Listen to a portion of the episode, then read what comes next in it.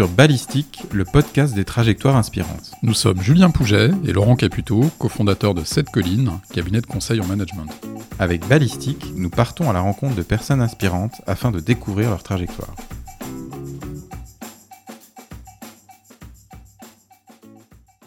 Bien, donc bonjour à tous. On a le plaisir de recevoir Henri de Cossé-Brissac. Bonjour. Bonjour Julien, bonjour Laurent. Et, pour commencer, je crois qu'on a une petite euh, question rituelle, Laurent. Effectivement, on a un rituel dans, notre podcast qui est de demander à nos invités si on te rencontre à l'occasion d'un cocktail et que je te demande en quelques minutes de me dire qui tu es. Qu'est-ce que tu nous dirais? Bah, Qui je suis euh, Henri de Cossé-Brissac. Je suis formateur en prise de parole en public. Et je suis aussi euh, président d'une association qui promeut une plante pour éradiquer le paludisme de l'Afrique. Super. Donc effectivement, on voit tout de suite euh, nos auditeurs deviner immédiatement pourquoi ton profil nous a intéressés, parce qu'on aime beaucoup les trajectoires qui sont euh, euh, pas complètement linéaires, ou en tout cas avec certaines aspérités, et là on est au cœur de tout ça, bien évidemment. ce que je propose pour que tout le monde suive un peu le, raisonnement, c'est de partir un peu sous l'angle chronologique, puisque finalement tu as commencé très classiquement, hein, on peut dire, tu as commencé par une école de commerce. Sauf qu'en préparation, tu nous as dit, euh, oui, mais moi, l'école de commerce, à la, fin, j'avais envie de faire un truc un peu bizarre. Effectivement, j'ai fait euh, le SCP, euh, le Subdeco Paris à l'époque. Et, en sortant de, de l'ESCP, les, les, étudiants vont plutôt dans la finance, ils allaient plutôt à l'époque en contrôle de gestion, dans le marketing. Mais moi, j'étais passionné par tout ce qui était formation en fait tout ce qui était développement personnel. Et donc j'ai choisi une voie un peu particulière puisque j'ai choisi d'être responsable formation euh, voilà, en usine, un truc très très terrain euh, pour pouvoir vraiment euh, toucher la réalité du monde professionnel voilà, sur un site industriel dans le Nord. Et du coup, tu devines ma question de, relance. Quelle mouche t'as piqué? Effectivement, qu'est-ce qui fait que tu n'es pas allé faire de la finance ou du marketing voilà, en fait, c'était, c'est vraiment un souci de, coller à, qui j'étais et quelles étaient mes aspirations à l'époque, qui était effectivement de, découvrir, euh, de me découvrir moi. De, je me posais plein de questions sur effectivement bah, ce que je voulais faire de ma vie, et, euh, c'était aussi une façon bah, d'aider d'autres à, progresser dans leur vie euh, à travers la formation. C'est un peu ce qui me passionnait, quoi. Donc effectivement, besoin euh, d'autre chose. Euh, et à partir de quand tu as pris conscience que effectivement tu aurais des attentes un peu euh, différentes Est-ce que finalement ça a toujours été le cas et même pendant ta scolarité, tu t'es dit je me vois pas finir au contrôle de gestion dans telle boîte Ou est-ce que finalement c'est progressivement que tu as pris conscience de ça? En fait, c'est un parcours personnel hein, qui m'a amené à ça plutôt des, questions d'ordre euh, éthique et de me dire mais finalement euh, euh, je suis là pourquoi c'est quoi mon le sens de ma vie et, j'étais persuadé que j'avais quelque chose à faire ici sur terre et pas pas n'importe quoi et donc c'est cette, cette, quête là en fait qui m'a mené qui me mène encore d'être à ma place d'être utile là où je suis et, d'avoir quelque part les, compétences déployer des compétences qui peuvent être utiles aux autres et qui m'épanouissent quoi hein. Par rapport à cette expérience, effectivement, dans, dans le Nord, donc j'ai entendu le Nord, euh, milieu industriel, euh, assez loin de ton compte base, finalement. Dans, quelle mesure cette expérience a nourri les aspirations que tu viens d'évoquer avec nous? En fait, euh, effectivement, je suis plutôt parisien d'origine. Et j'avais justement envie de, bah, de faire une expérience, de couper un peu avec, euh, mon milieu d'origine pour voir bah, finalement quand je suis seul face à moi-même, dans un milieu transplanté dans un milieu différent, bah, est-ce que je peux survivre, entre guillemets, est-ce que je peux m'adapter, est-ce que je peux créer des liens? Donc c'est cette envie de, prise de risque, cette envie de, de, découvrir un peu autre chose qui m'a effectivement euh, emmené un peu loin des bases, hein, et donc ce choix d'être euh, à Lille plutôt qu'à Paris. Et puis dans un milieu assez étonnant, euh, puisque euh, je crois que c'est dans le pétrole que tu atterris au, au départ. Alors c'est dans la chimie en fait. Et, au-delà de la chimie, moi ce qui m'a intéressé, c'était cette vie d'usine qui est une vie très très humaine. Euh, je me rappelle, je passais des, je, faisais des équipes avec euh, des, nuits avec les équipes. Euh, je, ben, à l'époque, j'étais responsable formation aussi et communication, donc donc j'avais un journal, j'interviewais les gens, je passais du temps avec eux. Et c'est vrai que ça m'a apporté une richesse humaine de rencontrer des gens du milieu ouvrier, des gens que j'avais pas eu l'occasion de rencontrer dans ma dans ma vie. Et ça a été aussi très riche en termes de rencontres. Et ça, c'est quelque chose euh, dont je repense avec beaucoup d'émotion parce que euh, c'était vraiment, il y avait une, humanité qui passait à travers ça qui était très, très, très inspirante. D'accord. Ce qui veut dire que du coup, tu n'as pas euh, expérimenté la caricature qu'on voit parfois des, petits contremaîtres qui manquent de subtilité ou de gentillesse. Non, ton expérience, elle est assez positive. Hein. C'est-à-dire que tu as, vécu quelque chose de plutôt, au contraire, humain. C'est ça que tu décris? Oui, tout à fait. C'était, vraiment euh, humain, sympathique. Bon, je suis d'un naturel bienveillant, donc euh, c'est vrai que j'avais pas une approche non plus euh, confrontante et, et j'étais pas dans le management. C'était pas moi qui donnais les ordres, donc quelque part j'avais le beau rôle. Mais c'était important pour moi de, connaître ça, de connaître leur vie, donc d'échanger avec eux sur sur ce qu'ils faisaient effectivement en dehors du travail. Enfin, une connaissance de ce milieu-là qui était qui était très enrichissante, qui a été très enrichissante pour moi. Ok. Et, donc, effectivement, donc, si on poursuit un peu le, fil de ton expérience, euh, il y a euh, finalement un retour à Paris, un retour à Paris, mais qui est lié à des circonstances heureuses, euh, puisque je crois que c'est aussi à cette époque-là que tu choisis de suivre ton épouse, effectivement. Exactement. Donc je me suis marié en fait à ce moment-là et, et du coup elle travaillait à Paris, elle était orthodontiste, elle est toujours orthodontiste d'ailleurs et, euh, et donc j'avais besoin de revenir à Paris et là BP me proposait effectivement un poste dans le commercial, donc euh, d'attaché commercial. Donc c'était intéressant aussi parce que c'était c'était un défi pour moi aussi de quitter ce côté un peu protégé des ressources humaines, responsable formation communication, quelque chose d'assez soft pour aller me confronter à ce que j'appelais à l'époque l'opérationnel. Donc il y avait un côté euh, mythique de rentrer dans l'opérationnel quand on vient du fonctionnel. hein. Et, euh, et ça, je remercier effectivement les anglo-saxons parce qu'ils ont cette facilité de passer d'un monde, euh, de ce monde-là, des RH vers la vente, alors que dans un milieu plutôt français, à l'époque, ça se faisait pas trop. On était effectivement plutôt opérationnel vers le fonctionnel, mais pas dans l'autre sens. Et donc euh, j'ai vécu un moment euh, très riche aussi en termes de, de connaissance de moi, de, de, de- de- rencontrer des clients, euh, des prospects. Enfin ça c'était un autre monde. Et c'est un autre monde que je continue à travailler là dans, dans le mé- métier que je fais actuellement, qui en fait allie un petit peu bah, les deux, deux parties qui sont la partie formation et la partie vente. Hein, donc il y a ces deux-là, et, et c'est deux parties que j'aime bien en fait. Euh, et j'ai découvert effectivement un monde, le monde de la vente, le monde de la négociation, qui est, un monde assez passionnant aussi humainement, parce que euh, est en face de personnes, on, est à leur place. Il y, a tout un travail humain aussi dans la vente qui est, passionnant, quoi. Du, coup, oui, effectivement, c'est extrêmement atypique. Parce que généralement, les parcours, entre guillemets, euh, classiques, on, commence par des activités sur le terrain et on finit ensuite sur des activités formation ou communication. Donc là, tu as fait le, choix inverse. Euh, ce que j'entends, c'est que tu étais dans une structure qui, le permettait. Mais moi, ce que j'ai envie de, comprendre, c'est comment tu as fait au début. Parce que le saut, il est quantique. Quand on passe d'une fonction euh, euh, interne, ressources humaines, à se retrouver sur le terrain, dans une logique de vente, avec des clients, dans un univers qui me semble assez, assez complexe, univers de la chimie. Comment tu as- tu t'en es sorti dans les, dans les premiers mois pour réussir ce, ce changement quantique? Alors, faut dire aussi que la, vente dans la chimie, c'est pas la vente en porte-à-porte. hein.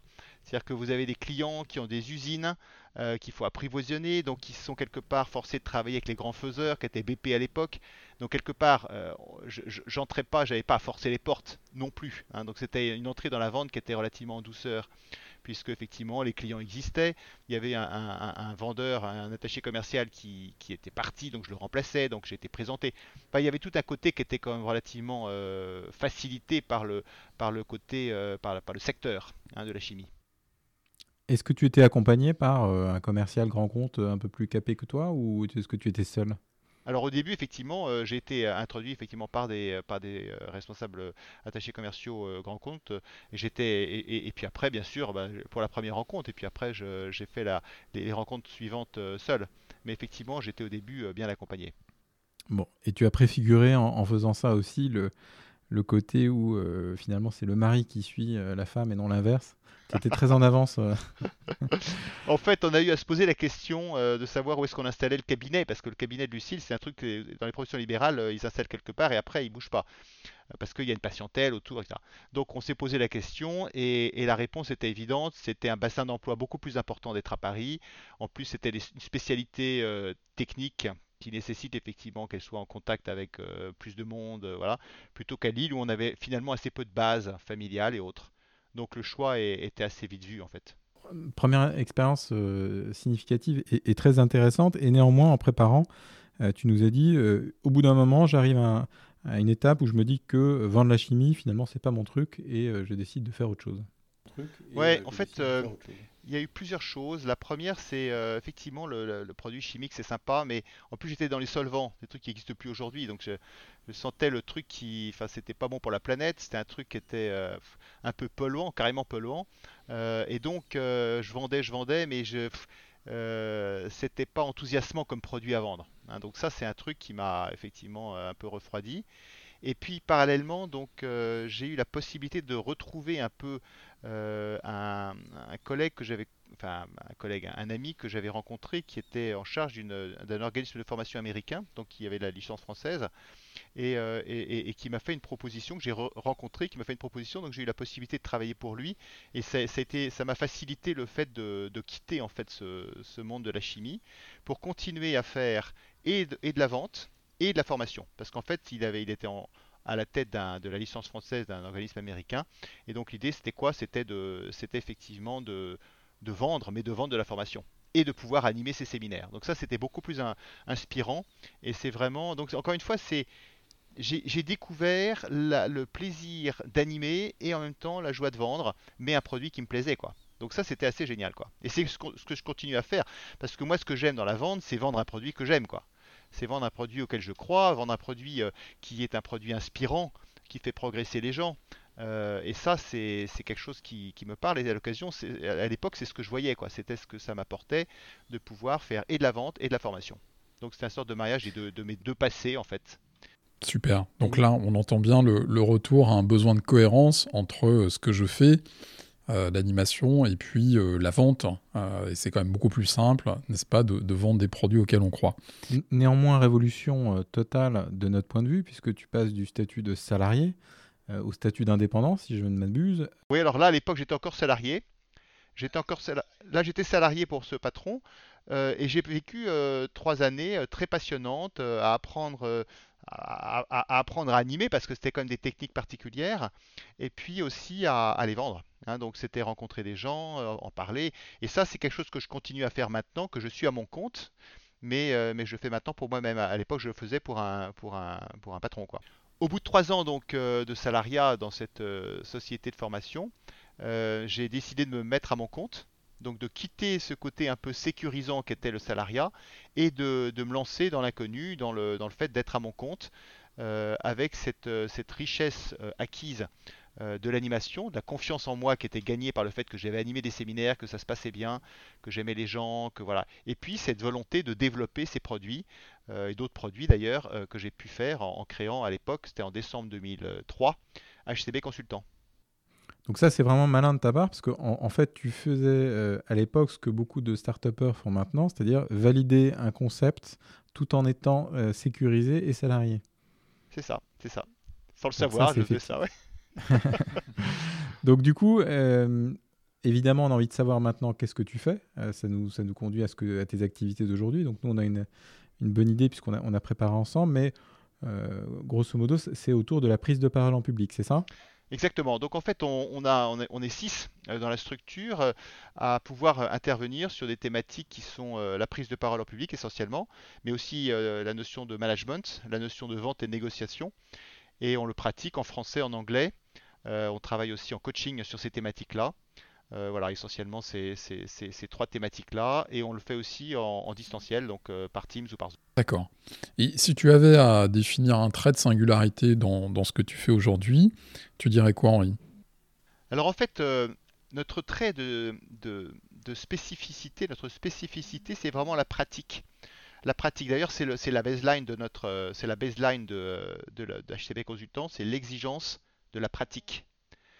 Euh, et, pourquoi? Parce que, notamment dans la prise de parole en public, on travaille beaucoup sur des ancrages. Et, notre, euh, et ça, j'ai hérité ça des Américains. Les Américains, ils sont beaucoup dans le doing, ils sont beaucoup dans le faire, ils sont assez peu dans le concept. Et en formation, ce qui marche, c'est le fait de répéter, de répéter, de répéter pour acquérir de nouvelles, euh, nouvelles habitudes, de nouveaux comportements euh, qui, au début, sont des comportements un peu hésitants parce qu'on est dans l'improvisation. Mais plus on les fait, plus on les fait, plus on les fait, et plus ça devient quelque chose de naturel. En fait, pour faire court, on passe d'un naturel qui est relativement moyen en termes d'impact vers un naturel beaucoup plus inspirant euh, et beaucoup plus efficace à force d'être répété. Au début, c'est un peu artificiel parce qu'on se met dans des habits qui ne sont pas les nôtres, mais en les pratiquant, euh, ça devient naturel.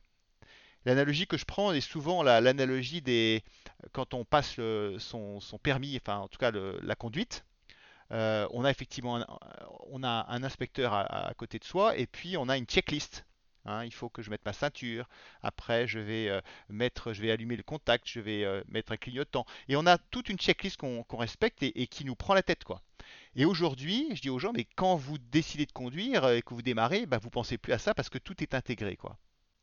Donc c'est vraiment ça. La pratique rend les choses automatiques et fait en sorte que euh, ça devienne naturel et permette aux gens, quand ils ont acquis par la répétition des exercices cette nouvelle attitude positive, euh, ces ancrages positifs, ils peuvent enfin se consacrer sur le fond du message et puis les personnes qui sont en face d'eux, sachant que tout le reste est intégré.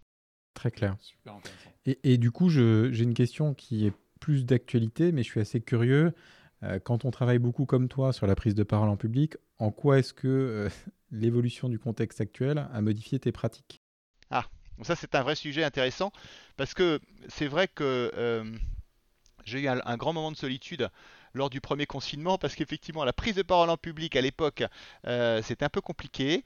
Euh, les clients euh, préféraient le faire en présentiel. on avait parlé de se déplacer, donc j'ai vécu des moments un peu seul.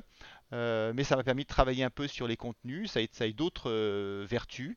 Et puis ça m'a permis aussi de, ben de, préparer en fait un modèle digital en fait euh, que nous pratiquons maintenant, euh, que j'ai eu l'occasion déjà à plusieurs euh, reprises de, pratiquer, et, j'ai des très bons retours. Les gens sont très touchés par ma bienveillance, par la, capacité de faire malgré le fait qu'on à distance.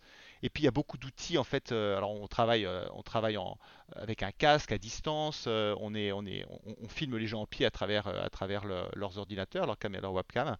Donc finalement le, le, le, rendu est à peu près le même, sauf qu'on n'a pas vraiment le public. Ça c'est un peu le, le moins, c'est qu'on n'a pas, on, regarde un écran quoi. Même s'il y a des, il y a des vignettes de visage, c'est quand même un peu différent en termes émotionnels.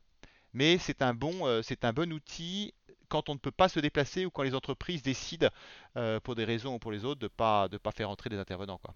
Ok, très clair. Et, donc, du coup, c'est effectivement euh, euh, intéressant ce que tu dis, c'est que dans, dans, un monde idéal, ce serait plus quelque chose de l'ordre du complémentaire par rapport à quelque chose en présentiel. C'est-à-dire que tu aimerais avoir ces modalités en, en plus. Quoi. Exactement. En fait, c'est important de pouvoir avoir ces deux, ces deux outils.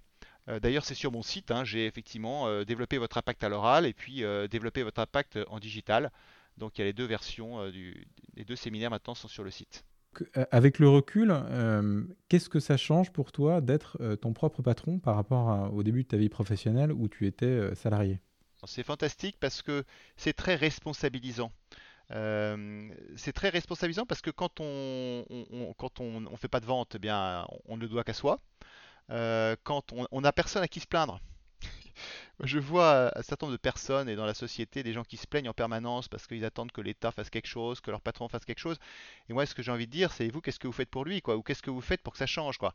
Et il y a toute une histoire de responsabilisation en fait euh, qui est très enseignante enseignante euh, en termes de business, mais je dirais en termes de, et on y viendra peut-être, en termes de d'engagement euh, sociétal par, en tant que le citoyen que je suis qu'est-ce que je fais pour la planète, qu'est-ce que je fais pour les autres. Euh, on y viendra peut-être avec l'Artemisia, mais c'est vraiment euh, ce sujet-là, c'est responsabiliser les gens et, quelque part, euh, si ça va pas, c'est de ma faute, quoi. J'aimerais bien rebondir justement sur sur un échange qu'on a eu ensemble, Henri, il y a, un peu plus d'un an. Moi, je me souviens qu'on déjeunait ensemble.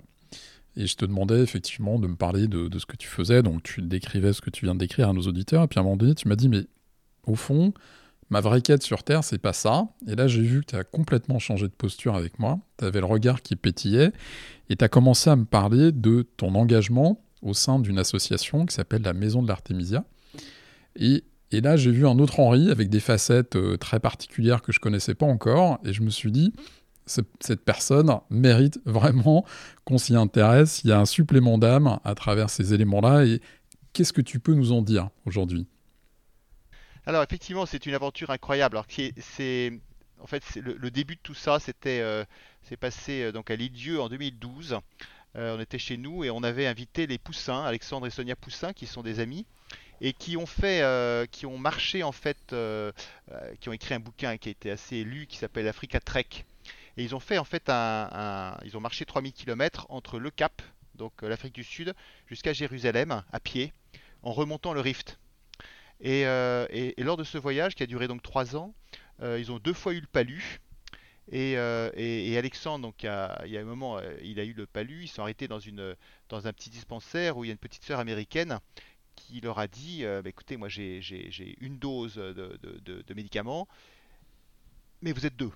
Et donc Alexandre très galamment a dit bah, écoutez, donnez-la à Sonia. Et puis, euh, donc ils avaient vraiment 42 de fièvre, enfin ils étaient au bord de, au bord de disparaître. Et, Alexandre a reçu, en, enfin la petite sœur a dit, bon, on a aussi du, euh, cette, cette, plante, euh, voilà, je vous la donne en tisane. Bon, il a vu la tisane. Et là, en 48 heures, il était, la fièvre était tombée, il était sur pied, alors que sa, sa femme a mis plus de temps pour s'en remettre. Quoi. Et il écrit ça dans Africa Trek. et mon fils Éloi, qui à l'époque avait, donc avait une dizaine d'années, lisait le bouquin et, et 13 euh, ans, et, il a dit mais qu'est-ce que tu fais Alexandre pour, euh, bah, pour faire connaître cette plante Parce que c'est quand même extraordinaire de penser que, les gens qui ont le palu euh, peuvent se sortir du palu en 48 heures. Quoi. Et il a dit rien. Et là, j'ai une épouse qui est très, très entreprenante, qui adore, qui a des projets, voilà, et qui a dit on va monter une association. Et donc on a monté une association qui s'appelle donc la Maison de l'Artémisia, dont l'objectif est tout simplement de faire connaître cette plante, qui est une plante qui est en gros euh, la base de la pharmacopée chinoise, qui a 2000 ans d'existence, donc qui est loin d'être inconnue. Euh, et l'idée, c'est la faire connaître euh, et pratiquer pour, que, pour éradiquer le paludisme, qui est comme la première maladie mondiale, puisque c'est quand même 450 000 morts par an et 230 millions de personnes qui sont atteintes et qui font des crises tous les ans. Et, alors, ce qui était absolument incroyable en préparant ça, c'est que j'avais la conviction que c'était une, ça s'opposait, si tu veux, au, aux médecines plus classiques. Et en fait, tu m'as euh, euh, précisé que, y compris euh, la pharmacie aujourd'hui utilise les principes actifs de l'artémésia dans des médicaments que nous prenons habituellement. Hein, c'est ça Exactement. En fait, la, pharma récupère une des dix molécules antipaludéennes de l'artémisia, qui s'appelle l'artémisinine, et qui est la base aujourd'hui de tous les médicaments antipaludéens qui sont vendus dans les pharmacies en, euh, en Occident euh, et partout d'ailleurs. Euh, et cette, et cette voilà. Et, en fait ce qu'on ne dit pas et ce, ce, qui serait très compliqué à faire c'est de pratiquer ces, toutes ces molécules. Alors, il, y en, a une dizaine hein, je dis pas qu'il y en a que 10 mais il y en a plein. Et du coup enfin entre 10 et 20 et du coup il y, a, un effet cocktail qui quand ça s'appelle la polythérapie quand, toutes ces molécules agissent sur le falciparum, enfin sur l'agent infectieux, eh bien ça l'attaque et ça le détruit euh, beaucoup plus, euh, enfin très efficacement quoi. Et c'est un outil, c'est un, c'est une, prophylaxie, c'est un médicament, cette plante qui est une plante euh, qui est, qui est pour, l'Afrique, enfin qui est pour les pays pauvres, pas que l'Afrique, parce qu'on est aussi en Asie et aussi en, Amérique du Sud, là où il y a du palu. L'idée, c'est que les, paysans, les, les gens qui n'ont pas d'argent, puisse effectivement se, soigner avec une plante qui buvrait en tisane. C'est quand même pas très compliqué. C'est pas compliqué, c'est pas cher et euh, on peut le cultiver localement. Hein. c'est ce qu'on peut voir sur Internet. Si ceux qui sont un peu peuvent aller faire un tour, on a été voir. Effectivement, dans les maisons de l'Artémésia, euh, je crois que le concept, c'est aussi euh, voilà, de développer la culture, un petit peu organiser la production locale. C'est ça hein, le, qui est derrière C'est ça. En fait, les, maisons de l'Artémésia sont des pôles de, de compétences pluridisciplinaires euh, dont l'objectif est de diffuser en fait l'artémisia, donc par différents biais. Déjà le, faire euh, en, le, cultivant sur place, mais aussi en organisant des formations. Euh, et c'est vrai qu'on a, et on a aussi des graines qui sont adaptées au pays. Euh, donc on a des graines adaptées, on, donne à la fin de la formation qui dure quelques jours à chaque participant euh, quelques graines qui vont pouvoir ensuite euh, emmener chez eux et puis, et puis donc faire leur champ d'artémisia et, développer et ainsi sauver, sauver guérir et, leur famille quoi. Et alors ça c'est effectivement c'est très c'est passionnant je trouve comme, projet et, j'imagine que tu dois en retirer une satisfaction énorme parce que quelque part, tu changes la vie euh, et ton épouse et l'association plus largement, vous changez la vie euh, de personnes qui euh, probablement n'auraient pas accès ou pas la possibilité de se payer des traitements plus classiques occidentaux tels qu'on les connaît. Exactement. En fait, en gros, un traitement, un traitement à l'artémisia, donc c'est en gros un sachet de, 40 grammes de tisane qui représente un, un traitement de 7 jours et c'est 5 fois moins cher que la, que la pharma euh, locale, enfin que, des, que des médicaments. Donc c'est donc c'est accessible. C'est accessible pour des pauvres, pour des gens qui n'ont pas les moyens. Euh, ils peuvent se payer ce, pour les gens qui ne peuvent pas le, cultiver eux-mêmes. Mais après, il y a des gens qui le cultivent et, et dans ce cas-là, pour eux, c'est gratuit parce qu'ils le font pour eux-mêmes, quoi. Et alors malgré ça, c'est ce que tu nous as précisé et qu'on a trouvé très intéressant euh, en préparation. Tu nous as dit euh, euh, ne vous y trompez pas, euh, mon ennemi, c'est pas du tout Big Pharma, bien au contraire. Est-ce que tu peux préciser ce point-là? Parce qu'effectivement, pour les auditeurs, on pourrait dire il y a la médecine traditionnelle d'un côté, et puis il y a euh, le méchant Big Pharma de l'autre qui viserait un peu à l'interdire. En fait, c'est beaucoup plus compliqué que ça, et tu nous as dit, moi, dans mon quotidien, c'est pas ça le, problème, ce n'est pas Big Pharma. Non. En fait, euh, le monde pharmaceutique, euh, on, est, très bien avec eux, on est très bien aussi avec l'OMS. On n'a pas de, de- on d'opposants, est constructif. On veut effectivement, euh, on, cherche à faire des études pour prouver les choses de façon très rationnelle. L'objectif n'est pas de, faire du, bruit, l'objectif est très rationnel et factuel. Euh, la, pharma, euh, aujourd'hui, ne gagne pas d'argent avec, euh, avec le palu. En fait, ils sont très heureux, on le sait par des sources internes qu'on a dans les, dans les, les entreprises pharmaceutiques euh, occidentales, en tout cas, qui, ont des produits euh, anti-paludéens. La, la- pharma, Big Pharma, en fait, euh, pour eux, c'est pas rentable.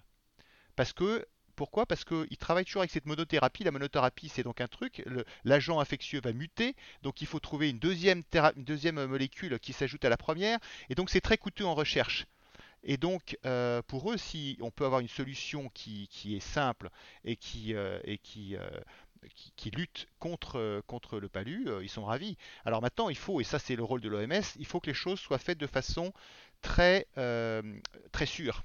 Parce que la grosse crainte de l'OMS, et ça se comprend, c'est qu'il y ait une résistance, en fait, si tout le monde prend l'artémisia, que les gens développent une résistance, que, la, que la, plante une résistance aux médicaments. En fait, Comme on et- pourrait l'avoir pour les antibiotiques un peu. hein, c'est exactement, le- c'est le même principe. Et ça, c'est la grosse crainte de l'OMS. Alors, on, on fait des études dans ce sens-là et on va, on va bientôt euh, arriver à prouver le contraire. Mais il faut avoir, effectivement avoir les études qui sont pas finies et pas encore publiées. Alors, moi, la question que j'aurais, parce que j'ai découvert, effectivement, dans ce fameux déjeuner dont parlait Laurent tout à l'heure, euh, j'ai découvert un peu ta vie et, et plus largement euh, ton activité sur l'Artémésia.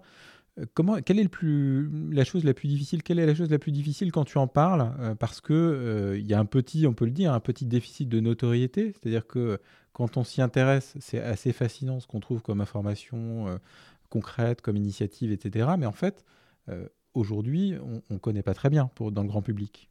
Non, effectivement, et on connaît encore moins au niveau de, l'Occident parce que le, le palu, c'est pas un problème français. Euh, c'est-à-dire les grosses difficultés qu'on a euh, pour euh, faire reconnaître cette plante en France. Aujourd'hui, c'est une plante qui est interdite en France, interdite en termes de, vente, euh, parce que, encore une fois, c'est pas le palu n'est pas une maladie française. Donc, on n'a pas le droit de la vendre. On, a, le droit de la cultiver pour soi, mais on n'a pas le droit de la vendre. Donc euh, c'est un, un souci, euh, c'est un souci qu'on a effectivement. euh, et puis les gens, vous parlez de, vous parlez de l'Afrique, vous parlez de, de ce que vous faites en Afrique. Les gens sont intéressés parce qu'ils sont, ils sont curieux. Mais, mais c'est comme beaucoup de sujets, les gens, ils changent pas leur, leur, quotidien, ils changent pas leur, leur, leurs habitudes. Ils continuent à, enfin ils sont, ils sont intéressés, je dirais, ils s'intéressent de façon polie. Mais, mais voilà. Alors maintenant, on a aussi énormément de, donateurs. Donc ça, effectivement, des gens qui font des dons. Euh, donc ce que je dis, je le, dis pour les autres, hein, mais pas pour ceux qui nous, donnent de l'argent. Et on a effectivement euh, des fondations qui nous soutiennent. On a euh, beaucoup de petits dons. de gens qui nous connaissent. Alors on a eu un, documentaire qui est, a été, sorti en 2017, qui s'appelle Malaria Business, et qui a fait énormément de buzz, qui a eu d'ailleurs six prix a été primé comme un des plus des meilleurs euh, reportages euh, euh, de l'époque. Il a été traduit en trois langues. Il est passé dans 60 pays. Et c'est un, c'est un documentaire qui, met bien le problème sur le fait que voilà, il y, a, un vrai problème et on dérange vraiment du monde en développant une solution simple pour les populations locales. Et cette solution simple, c'est effectivement le, fait que les gens peuvent, pauvres peuvent se guérir par eux-mêmes, quoi. Euh, et pourquoi ça dérange qui? Ça dérange en fait euh, pas Big Pharma, hein, c'est ce que j'ai dit tout à l'heure, mais ça dérange les entreprises de faux médicaments.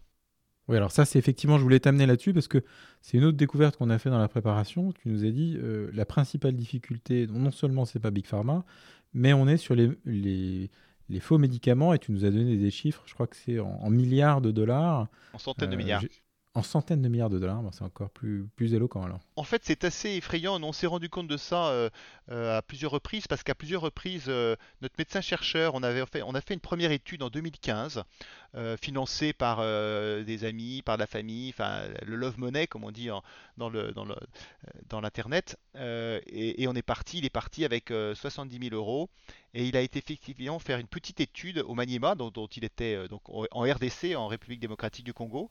Il était de là-bas, il était médecin. C'était c'est toujours un, médecin très, euh, très engagé, très euh, vraiment au service de son peuple. Euh, Jérôme. Et il a donc, il est parti et il a fait une première étude sur 1000 patients. On avait effectivement fait tout un protocole qui était le plus sérieux possible aux normes OMS pour que cette étude soit vraiment référencée. Et elle est parue, donc c'était quoi 2018, début 2018, et on a prouvé à l'époque que avec, avec l'Artemisia, les, les, les résultats étaient aussi probants, si ce n'est plus rapides, qu'avec euh, le, médicament euh, euh, contradictoire qu'on utilise en Afrique. Et ça, ça a été une bombe dans le milieu des, des, chercheurs antipaludéens. On a eu, je sais plus combien, 25 000 lecteurs qui ont lu le, post qui est, paru sur un truc très très pointu, donc sur un, dans un journal de référence qui a été effectivement publié. Et, et, donc on a, ça a fait déjà connaître cette étude alors après, cette étude, elle a eu quelques vicissitudes hein, parce qu'elle n'était pas faite aux normes parfaitement. Il faut, il faut 2 millions d'euros pour faire une, étude sérieuse. Et ça fait partie des choses euh, qui nous agacent un peu, c'est qu'on a une solution simple euh, qui coûte pas beaucoup d'argent. On a besoin de 2 millions d'argent, 2 millions et demi d'euros. Et euh, on voit le, des fonds, il y, a, 14 milliards pour le palu, et on ne on peut, pas, peut pas en sortir 2 millions pour faire une étude pour une plante. Donc il y a, il y a quand même un certain nombre de, d'aberration au niveau du système de santé qui est fait pour la pharma et qui n'est pas fait pour la médecine traditionnelle. Et ça, c'est quelque chose qui nous, qui nous choque pas mal, euh, qui est un peu agaçant, euh, parce que euh, parce que c'est une solution qui fonctionne bien. Alors, ce qu'on fait nous, c'est qu'on lance ces maisons de l'artémisia parce qu'on n'attend pas le hockey des uns et des autres décideurs. On dit il y a une solution qui marche, on va le prouver. Et c'est ce qu'on fait, puisqu'on a une centaine de maisons d'artémisia en Afrique maintenant, on en a 95, 96, on atteint la centaine dans tous les pays impaludés d'Afrique, et ça se développe de façon virale. C'est-à-dire que euh, on a évidemment quelques oppositions qui sont faites par des ministres de la santé des uns et des autres, sachant que tous les, États euh, africains euh, des pays impaludés, on le sait par la bande, prennent eux-mêmes personnellement euh, de l'artémisia en famille. Hein. c'est une hypocrisie monstrueuse, mais c'est la réalité. après, ils, se gardent bien de dire qu'ils le font, quoi. Euh, tous, les, conseils de ministres en prennent, euh, donc ils savent très bien que ça fonctionne. Maintenant, il y a une telle, euh, pression de la part des organismes internationaux que, personne n'ose lever le petit doigt et dire, voilà, dire ben, pour mon peuple, je vais faire autrement. Quoi. Donc voilà, c'est comme ça, c'est la vie. nous, ce qu'on fait, c'est qu'on a ces maisons de qui se développent énormément. Et du coup, bah, du coup les paysans, les gens qui veulent, qui veulent effectivement euh, se développer, viennent faire une formation, on leur donne des graines et ils, se, développent, la, et ils développent la, la, la, plantation, les plantations d'artémisia. Du coup, j'ai une petite question un peu euh, presque iconoclaste. Euh, quand on commence à avoir un réseau d'une centaine de maisons d'artémisia ou une centaine, ça pourrait être autre chose. J'imagine que doit venir chez toi l'envie de piloter un petit peu, de mesurer comment ça marche, comment ça marche pas. Donc, je suis pas en train de te demander euh, quels sont tes KPI, mais un peu quand même. Euh, à quoi est-ce que tu mesures effectivement que dans euh, telle région, dans telle maison, ça fonctionne extrêmement bien, et dans telle autre, peut-être il y a des choses à, faire évoluer Alors, je, vais rendre hommage à ma femme qui est, qui est très très au fait de tout ça et qui elle maîtrise un petit peu ces différentes lignes WhatsApp parce qu'elle a 70 lignes WhatsApp qu'elle suit donc il y a la ligne responsable euh, des maisons d'Artemisia, il y a la, ligne euh, comptabilité, la ligne euh, France, la ligne CA. Enfin bon, elle a, elle a 70 lignes WhatsApp.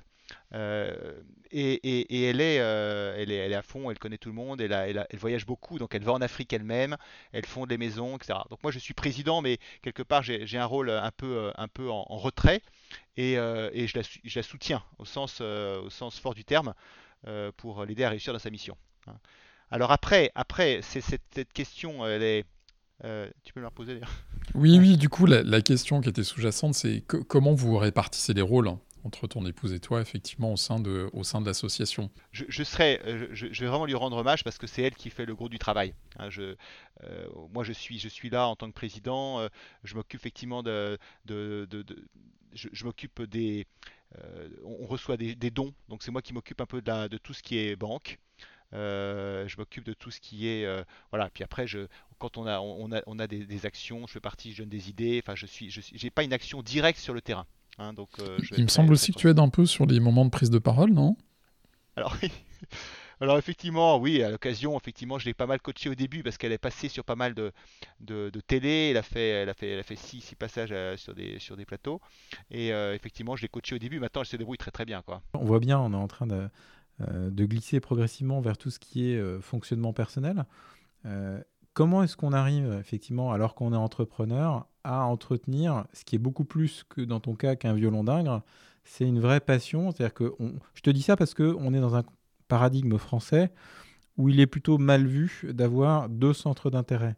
Dit autrement, si tu es passionné par l'artémésia, euh, tu dois pas être très bon en prise de parole en public ou réciproquement.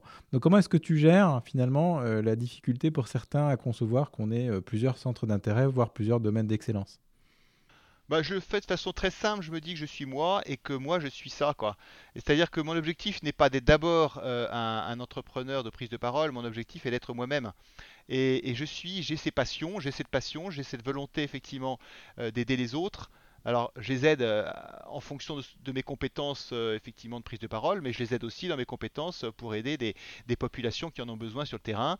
Et, et si mon activité peut servir, je suis heureux qu'elle serve quoi. Alors, du coup, ça fait à plusieurs reprises depuis le début de notre échange que tu euh, reviens à cette dimension. C'est euh, mon ambition, c'est d'être moi-même.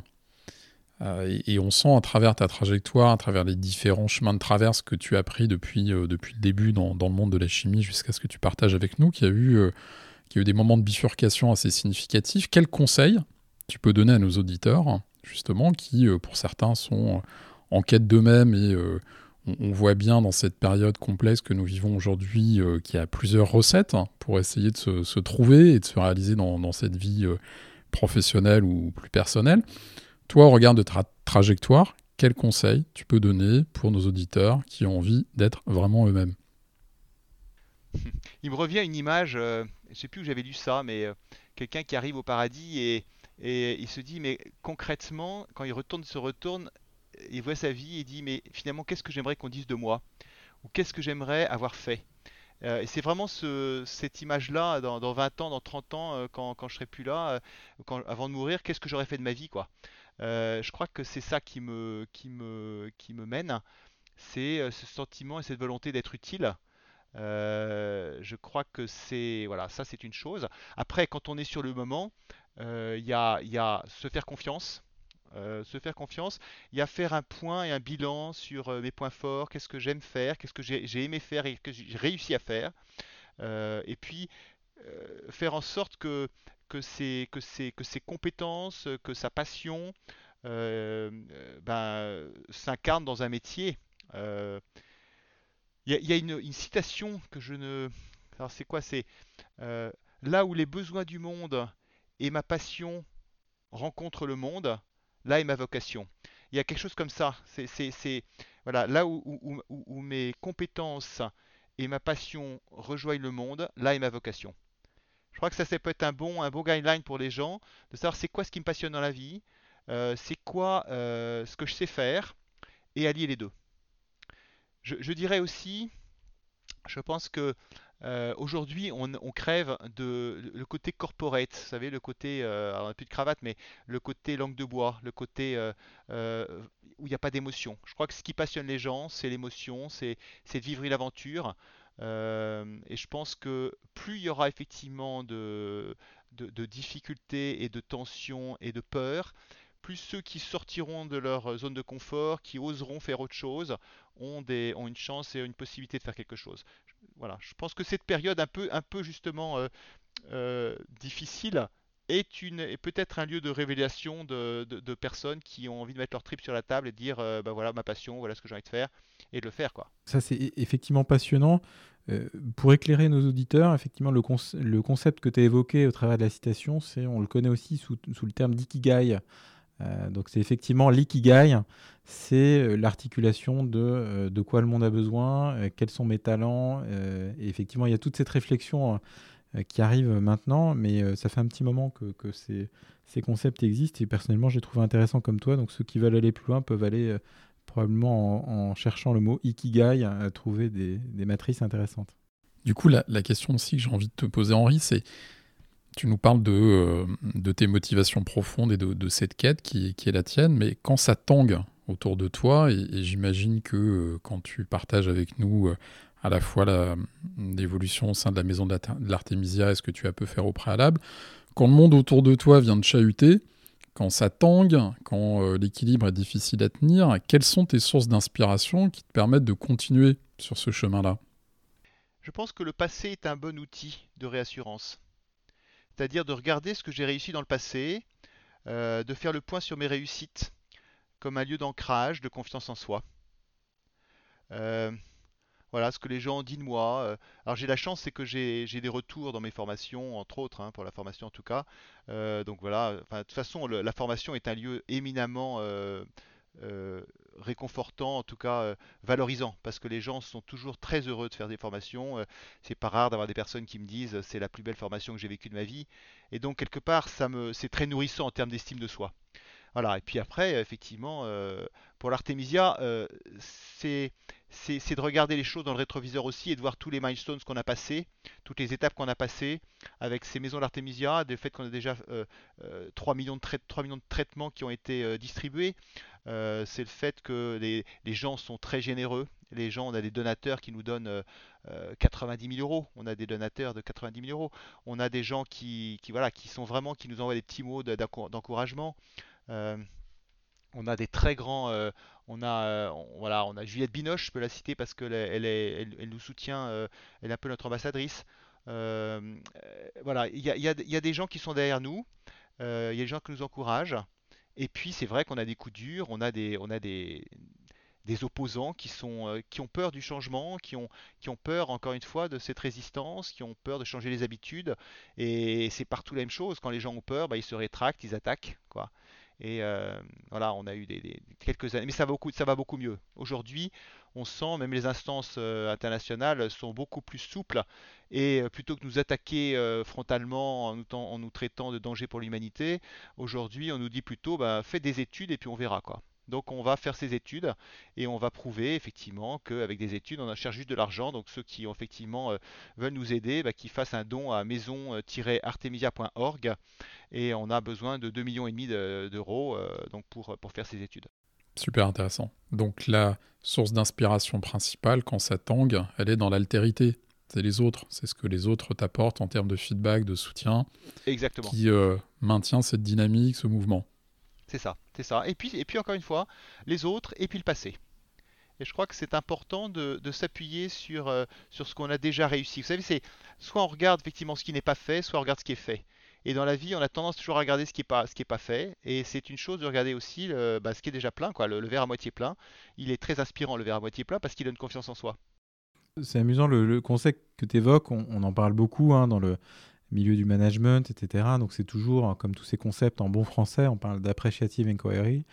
Euh, mais effectivement, on retrouve l'idée que tu décris de euh, mettre l'accent sur le positif, ce qui a marché, qu'est-ce qui fait que ça remarchera, à quelles conditions on va y arriver.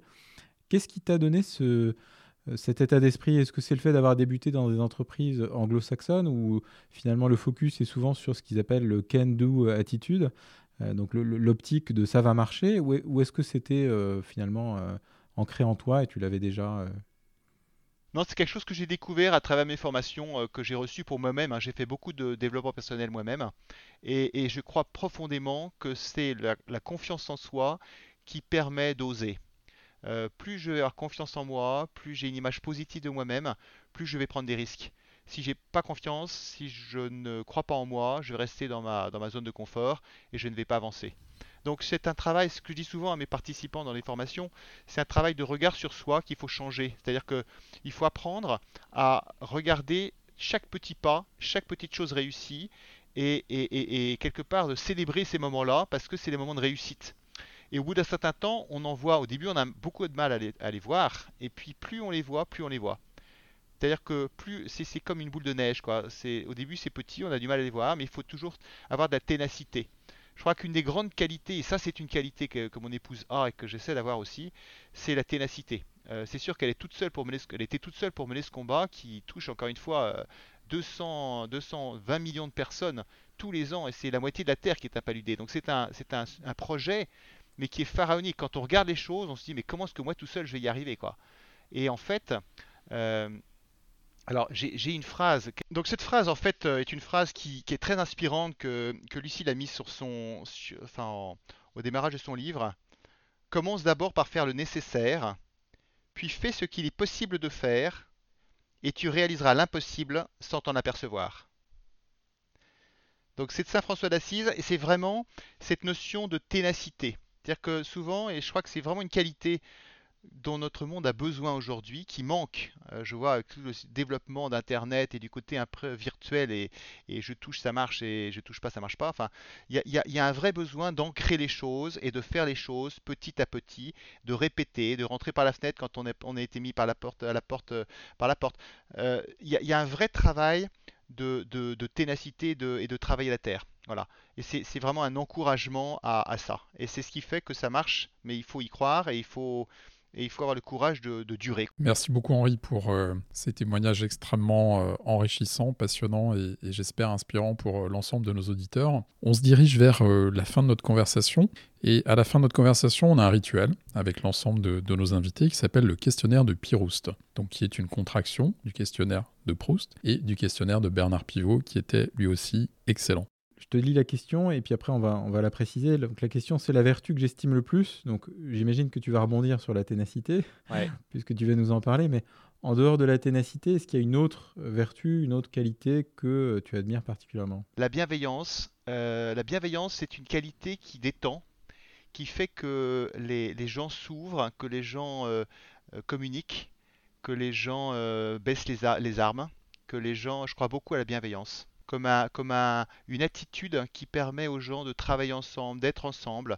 On en parle beaucoup, enfin, je, vois avec tout ce qui se passe avec les, violences, euh, il y, a une volonté de, bienveillance, il y, a une, enfin, il y a un besoin en tout cas de, bienveillance. On en, il y en a une autre arbitrairement que je ne te poserai pas, c'est euh, la plante, l'arbre ou l'animal dans lequel tu aimerais être réincarné, parce que j'ai une petite idée de ce que tu vas me répondre.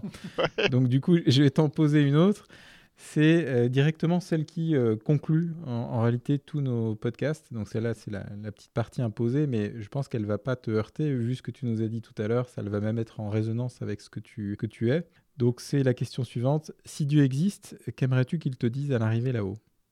Bah, Ce que j'aimerais qu'il me dise, c'est euh, bienvenue.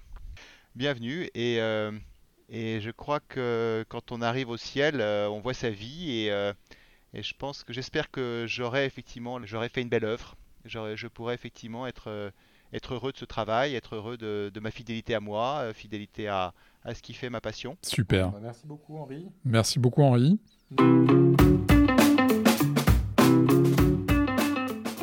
Merci à vous, chers auditeurs, d'avoir écouté ce podcast jusqu'au bout. Si ça vous a plu, n'hésitez pas à en parler autour de vous et à vous abonner.